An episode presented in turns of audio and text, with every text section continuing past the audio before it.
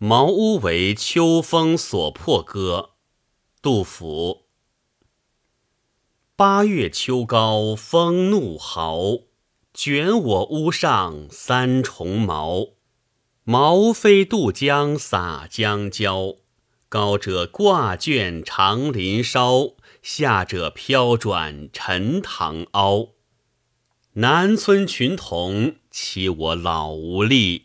忍能对面为盗贼，公然抱矛入竹去，唇焦口燥呼不得，归来倚杖自叹息。俄顷风定云墨色，秋天漠漠向昏鹤。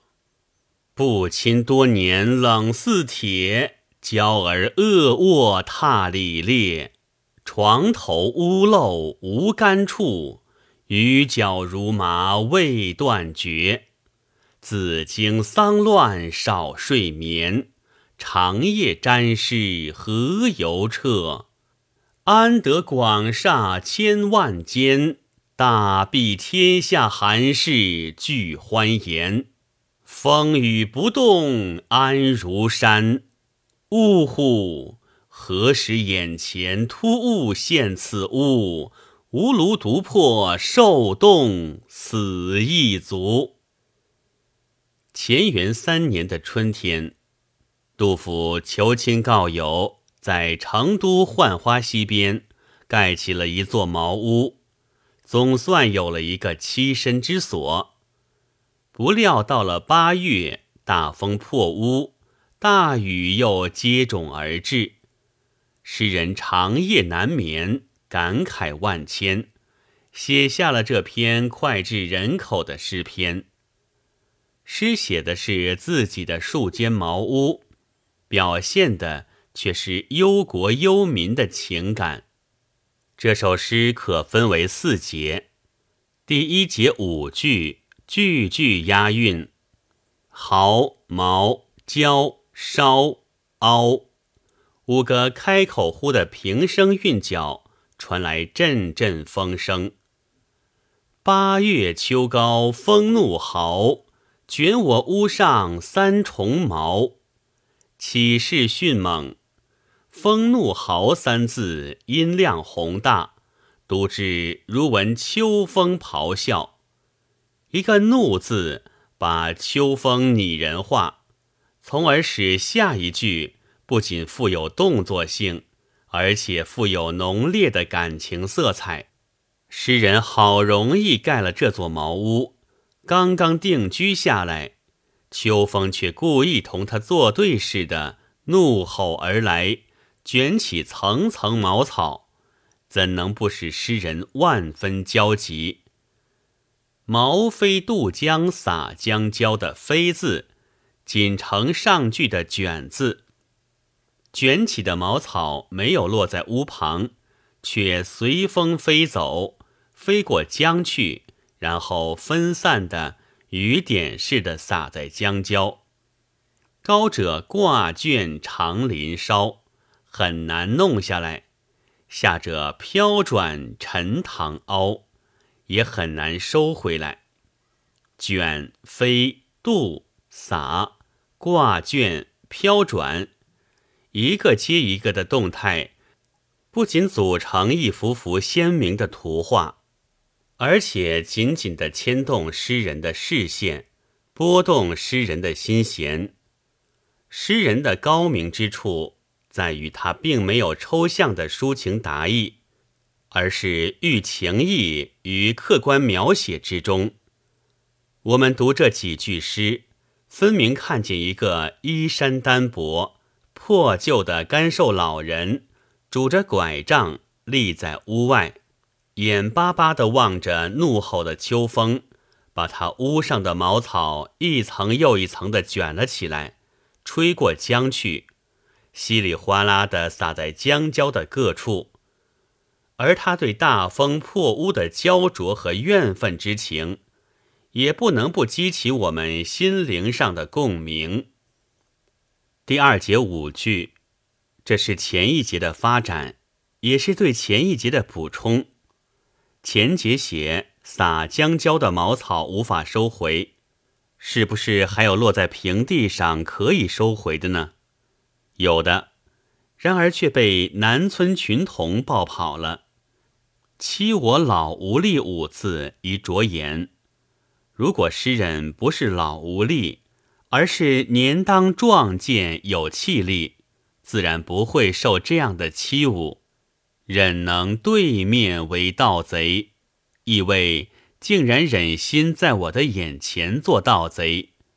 这不过是表现了诗人因老无力而受欺侮的愤懑心情而已。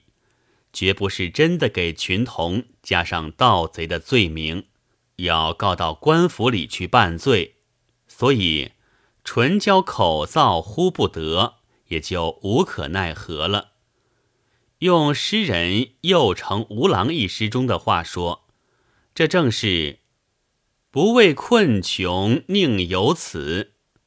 诗人如果不是十分困穷。就不会对大风刮走茅草那么心急如焚。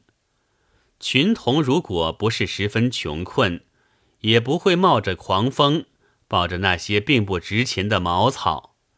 这一切都是结尾的浮现。安得广厦千万间，大庇天下寒士俱欢颜的崇高愿望。正是从四海困穷的现实基础上产生出来的。归来倚杖自叹息，总收一二两节。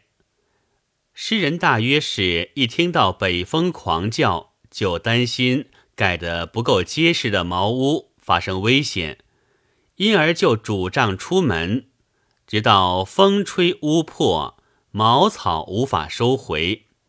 这才无可奈何地走回家中，倚仗当然又与老无力照应，自叹息中的“自”字下得很沉痛。诗人如此不幸的遭遇，只有自己叹息，未引起别人的同情和帮助，则世风的交薄就溢在言外了，因而。他叹息的内容也就十分深广。当他自己风吹屋破，无处安身，得不到别人的同情和帮助的时候，分明联想到类似处境的无数穷人。第三节八句写屋破又遭连夜雨的苦况：“俄顷风定云墨色。”秋天漠漠像昏鹤两句，用饱蘸浓墨的大笔渲染出暗淡愁惨的氛围，从而烘托出诗人暗淡愁惨的心境。而密集的雨点即将从默默的秋空洒向地面，已在预料之中。不亲多年冷似铁。娇儿恶卧踏里列两句，没有穷困生活体验的作者是写不出来的。值得注意的是，这不仅是写布被又旧又破，而是为下文写屋破漏雨叙事。成都的八月天气并不冷，正由于床头屋漏无干处。雨脚如麻未断绝，所以才感到冷。自经丧乱少睡眠，长夜沾湿何由彻两句，一纵一收，一纵从眼前的处境扩展到安史之乱以来的种种痛苦经历，从风雨飘摇中的茅屋扩展到战乱频仍、残破不堪的国家。一收又回到长夜沾湿的现实，忧国忧民加上长夜沾湿，怎能入睡呢？何由彻和前面的未断绝照应，表现了诗人既盼雨停又盼天亮的迫切心情，而这种心情又是屋破漏雨。不亲似铁的艰苦处境激发出来的，于是由个人的艰苦处境联想到其他人的类似处境，水到渠成，自然而然地过渡到全诗的结尾。安得广厦千万间，大庇天下寒士俱欢颜。风雨不动安如山。前后用七字句，中间用九字句，句句缠连而下，而表现扩大境界和愉快情感的词，如广厦千万间、大庇天下、欢颜、安如山等等，有声音洪亮，从而构成了铿锵有力的节奏。和奔腾前进的气势，恰切地表现了诗人从床头屋漏无干处，长夜沾湿何由彻的痛苦生活体验中迸发出来的奔放的激情和火热的希望。这种奔放的激情和火热的希望，咏歌之不足，故嗟叹之。呜呼！何时眼前突兀现此屋？吾庐独破受冻死亦足。诗人的博大胸襟和崇高理想，至此表现得淋漓尽致。俄国别林斯基曾说：“任何一个诗人，也不能由于他自己和靠描写他自己而显得伟大。”不论是描写他本身的痛苦，或者描写他本身的幸福，任何伟大诗人之所以伟大，是因为他们的痛苦和幸福的根子，深深地深进了社会和历史的土壤里，因为他是社会、时代、人类的器官和代表。杜甫在这首诗里描写了他本身的痛苦。但当我们读完最后一节的时候，就知道他不是孤立的、单纯的描写他本身的痛苦，而是通过描写他本身的痛苦来表现天下寒士的痛苦，来表现社会的苦难、时代的苦难。如果说读到“归来倚杖自叹息”的时候，对他叹息的内容还理解不深的话，那么读到“呜呼，何时眼前突兀现此屋？吾庐独破受冻死亦足”，总该看出，他并不是仅仅因为自身的不幸遭遇而哀叹、而失眠、而大声疾呼吧。